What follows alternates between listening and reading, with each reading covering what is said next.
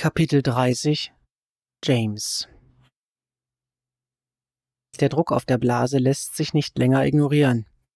Er bahnt sich seinen Weg durch den Kokon aus Valium und Alkohol, lässt die Wirklichkeit herein. Weiß Gott, wie lange er diesmal ausgenockt war, aber so ist es nun mal leichter. Erst weiß er nicht recht, wo er ist, begreift dann aber, dass er verkehrt herum im Bett liegt, mit dem Kopf über der Bettkante und den Füßen auf den Kissen. Er rutscht ein Stück rüber, kriecht über die Decke und tastet nach dem Pillenfläschchen auf dem Nachttisch. Nur noch zwei. Er wirft eine ein und spült sie mit dem letzten Tropfen Miller Light hinunter. Wenn Will nicht noch irgendwo Alkohol versteckt hat, war das der letzte. Von jetzt an heißt es kalter Entzug. Er rollt sich im Bett, wartet, bis der Boden sich nicht mehr bewegt und schlurft dann mit der Hand gegen den Gestank über Mund und Nase gepresst ins Badezimmer. Dort pinkelt er in die Dusche, ohne genau hinzusehen, wie die braune Suppe aus Spritzern und Dreck in den Abfluss sickert. Zigarette. Er braucht eine Zigarette, obwohl er sich die Dinger besser einteilen sollte. Seit Brads Beerdigung raucht er quasi Kette, Vicky hat kein Wort gesagt, als er sich erstmals in der Wohnung eine angezündet hat. Warum auch? Mal ehrlich, Baby. Lungenkrebs ist gerade unser geringstes Problem. Er will sich schon wieder aufs Bett fallen lassen, als er bemerkt, wie ungewöhnlich still es ist. Die Wohnung fühlt sich leer an. Zu leer. Vicky? Auf dem Weg in die Küche stolpert er beinahe über den leeren Wassernapf des Köters.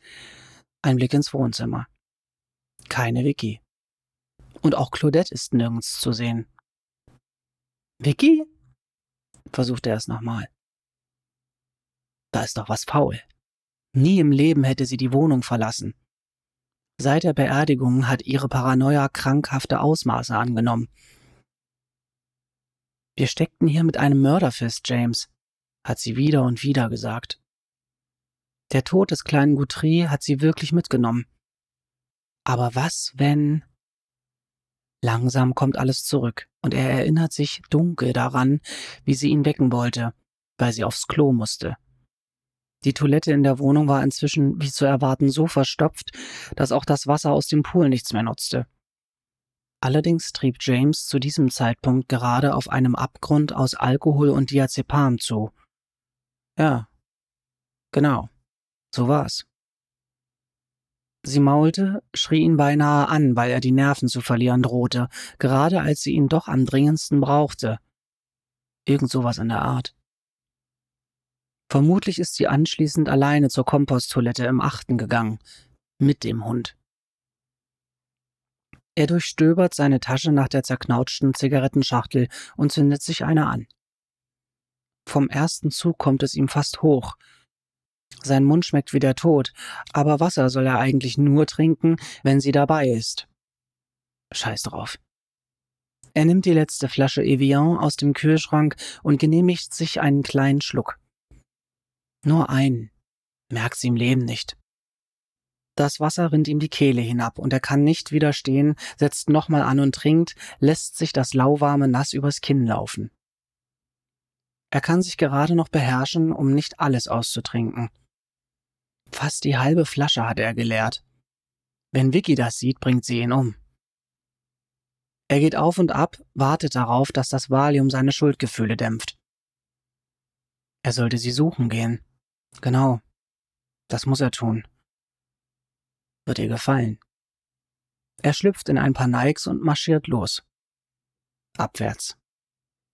Eigentlich sollte er längst einen Kater haben, Stattdessen hat ihn eine nicht ganz unangenehme Taubheit eingelullt, die letzte watteweiche Umarmung eines Cocktails aus Tabletten und Alkohol. Seine Füße spürt er gar nicht. Nichts als zwei fleischige Klumpen, die ihn durch die Gegend tragen. Ein Hanswurst mit Wurstfüßen. Er kichert, muss sofort heftig husten. Wo ist überhaupt die Zigarette? Er kann sich nicht erinnern, sie irgendwo ausgedrückt zu haben. Vielleicht limmt sie noch auf der Theke vor sich hin. Vielleicht geht gleich die ganze Bude in Flammen auf. Oder sie sterben alle an Rauchvergiftung. Wenigstens hätte das Warten dann ein Ende. Mit der Hand fest vor dem Mund linst er in die Komposttoilette. Leer. Ob sie noch Wasser holen wollte? Er schleppt sich in den Fitnessraum. Nirgends eine Spur von Vicky, nur Jay sitzt dort vorm Laufband und hat seinen Arm um die Schultern der kleinen Gautry gelegt. Schon aus der Ferne sieht James ihr an, dass sie aufgebracht ist und er hier stört. Sein Blick fällt auf die Stelle, wo Brads Leiche lag. Gestern? Vor zwei Tagen? Vor einer Woche? Keine Ahnung, Chef. Hi, sagt er. Hi, antwortet Jay, nicht gerade euphorisch. Habt ihr zufällig Vicky gesehen? Ja, war vorhin hier. Wann vorhin? Jay zuckt mit den Schultern, sieht Gina an, die sich mit dem Ärmel übers Gesicht wischt. Paar Stunden, schätze ich. Bitte? Vor drei, vier Stunden. Junge, Junge. Er hat wirklich jedes Zeitgefühl verloren. Aber das ergibt keinen Sinn. Jay sagt irgendwas und James muss ihn bitten, es zu wiederholen. Ich hab gesagt, sie war mit Tyson zusammen. Was? Mit Tyson? Ich hab sie mit Tyson gesehen. Jay spricht übertrieben deutlich wie mit einem Hörgeschädigten oder Betrunkenen. Was macht sie denn mit Tyson? Woher soll ich das wissen? Wo? Wo hast du sie gesehen? Im sechsten. Hast du gehört, was sie gesagt haben? Nee, sah aber ernst aus. Scheiße, scheiße, scheiße, scheiße. Wenn ihr sie seht, sagt ihr bitte, dass ich sie suche, ja? Erneut zuckt Jay mit den Schultern. Klar. James verlässt den Fitnessraum und trabt hinauf zum sechsten. Vicky? Er streckt den Kopf in die tiefe Finsternis seines alten Raucherverstecks. Vicky? Ich kann dir alles erklären, wirklich. Vicky, bist du hier drin? Weiter will er sich lieber nicht hineinwagen. Sowieso unwahrscheinlich, dass sie sich in diesem Loch versteckt. Und sie traut niemanden hier genug, um sich in einer der anderen Wohnungen zu verkriechen. Vorsichtshalber wirft er einen Blick in die leere Wohnung gegenüber, spürt jedoch sofort, dass keiner da ist. Könnte sie Tyson in sein Apartment begleitet haben? Unwahrscheinlich. Aber inzwischen nagt die Panik an ihm. Ein Versuch wäre es wert. Er rast die Stufen zum dritten hinauf, hämmert mit der Faust gegen Tysons Tür. Tyson, mach auf! Er klopft noch einmal fester. Tyson! Wer ist da? bringt Kates Stimme durch die Tür. James, ist Vicky da drin? Eine Pause. Nein. Warum sollte sie hier sein? Ich muss mit Tyson sprechen. Das Schloss klickt und Kate macht auf. Das Kind drückt sich an ihre Beine. Er ist nicht hier. Katie, was ist los? fragt das Mädchen und nimmt den Daumen in den Mund. Sie haben Vicky wirklich nicht gesehen? Nein. Wo ist Tyson? Sie seufzt. Drüben bei den Gutrys natürlich. Spekuliert auf Brads Wasser, glaube ich. Was ist denn los? Ohne zu antworten hämmert James auf die Tür gegenüber ein. Bonnie macht auf und er quetscht sich an ihr vorbei. Auf der Couch sitzt Cam, den Kopf in beide Hände vergraben. Neben ihm sitzt Tyson. Tyson! Tyson blickt auf, während Cam keinerlei Regung zeigt. Kaum zu glauben, dass dieser zusammengesunkene, gebrochene Mann der harte Hund sein soll, den Vicky und er bei ihrer Ankunft kennengelernt haben. Wo ist Vicky? Woher zum Henker soll ich das wissen? Jay meinte, du hättest mit ihr geredet. Was hast du ihr erzählt? Was hast du gesagt? Dass sie diesen Hund loswerden muss. Wir brauchen das Wasser. Was sonst? Nichts? Du lügst, Tyson. Was hast du ihr erzählt? Er brüllt inzwischen und jetzt hebt sogar Cam den Kopf. Seine Augen wirken kleiner, irgendwie eingefallen. Bonnie beobachtet aufmerksam das Schauspiel, reibt sich die Hände. Bitte, versucht James es noch einmal. Tyson sieht erst Cam an und dann Bonnie und seufzt schließlich. Ich wollte, dass sie es zugibt. Er schluckt. Sie sollte zugeben, dass sie Rani erzählt hat, was während des Verkaufswochenendes passiert ist. Ich wollte es aus ihrem Mund hören. Warum sollte Vicky Rani irgendwas erzählen? Würde sie nie tun. Nicht ihr Stil. Hintenrum ist sie nicht. Sie ist immer direkt. Hätte sie etwas gewusst, hätte sie James büßen lassen, nicht Rani. Der Kerl lügt. Irgendwie hat Rani alles herausgefunden. Sie wusste Bescheid, James. Und kurz darauf hat sie sich umgebracht. Und wo ist Vicky jetzt? Ich weiß es nicht, aber wenn sie verantwortlich für Ranis Tod ist, wird sie dafür bezahlen. Auge um Auge, murmelt Bonnie Guthrie, und James muss sich zusammenreißen, um sie nicht anzuschreien, damit sie den Mund hält. Sie ist für niemandes Tod verantwortlich, keift er. Deine Frau hat das ganz für sich selbst entschieden. Keiner hat sie umgebracht. Keiner. Was weißt du denn schon? brüllt Tyson. Und James weicht unwillkürlich einen Schritt zurück. Vicky ist eine boshafte Schlampe. Seit eurer Ankunft ist sie jedem hier an die Gurgel gegangen. Mein Sohn ist tot, haucht Bonnie Guthrie ohne jeden Zusammenhang. Vicky hat nichts getan, im Gegensatz zu Vielleicht solltest du mal deine Au pair fragen, was sie getrieben hat, als Brad ermordet wurde. Ich habe sie gesehen. Wir haben sie gesehen. Ruben und ich im Lagerraum, kurz bevor wir Brad gefunden haben. Was? Bonnie Guthrie ist auf einmal mucksmäuschenstill. Das war ein Fehler. Das hätte er nicht sagen dürfen. Tyson sollte es treffen, nicht Kate. Rückwärts wankt er zur Tür, will nur noch raus aus dieser vergifteten Atmosphäre. Blind stürzt er zurück auf den Flur. Wir stecken hier mit einem Mörder fest, James. Es geht dir gut, bestimmt. Wir stecken hier mit einem Mörder fest, James. Nein, nachdenken. Gregs Wohnung, na klar. Sie ist drauf, um dort aufs Klo zu gehen. Das hastig runtergestürzte Wasser schwappt ihm bei jedem schnellen Schritt durch den Magen. Die Tür steht halb auf und er stürmt hinein. Niemand da, das merkt er augenblicklich. Trotzdem sieht er in jedem Zimmer nach. Keine Panik, vielleicht im Aufenthaltsraum. Er geht nach oben, wartet, bis seine Augen sich an die Dunkelheit gewöhnt haben und steigt über die knirschenden Glasscherben, die immer noch dort vor der Tür liegen. Vicky? Claudette? Dann hört er es. Eine Art Schlurfen. Irgendwas bewegt sich in den Schatten neben der Bar. Er eilt darauf zu. Claudette! Der Hund zittert und winselt, macht einen Buckel und zieht den Schwanz ein. Das Fell ist voller Glas und Dreck. James nimmt das Tier auf den Arm und drückt es an sich. Wo ist Mami? flüstert er. Vicky würde Claudette niemals allein lassen. Das Adrenalin hat seinen Valiumpanzer inzwischen aufgesprengt. Ihm wird übel und ihm bricht der Schweiß aus. Er muss sich wieder beruhigen. Bestimmt ist sie nur sauer. Das ist alles. Und. Und wahrscheinlich ist sie längst wieder zurück in ihrer Wohnung. Ja, das wird sein.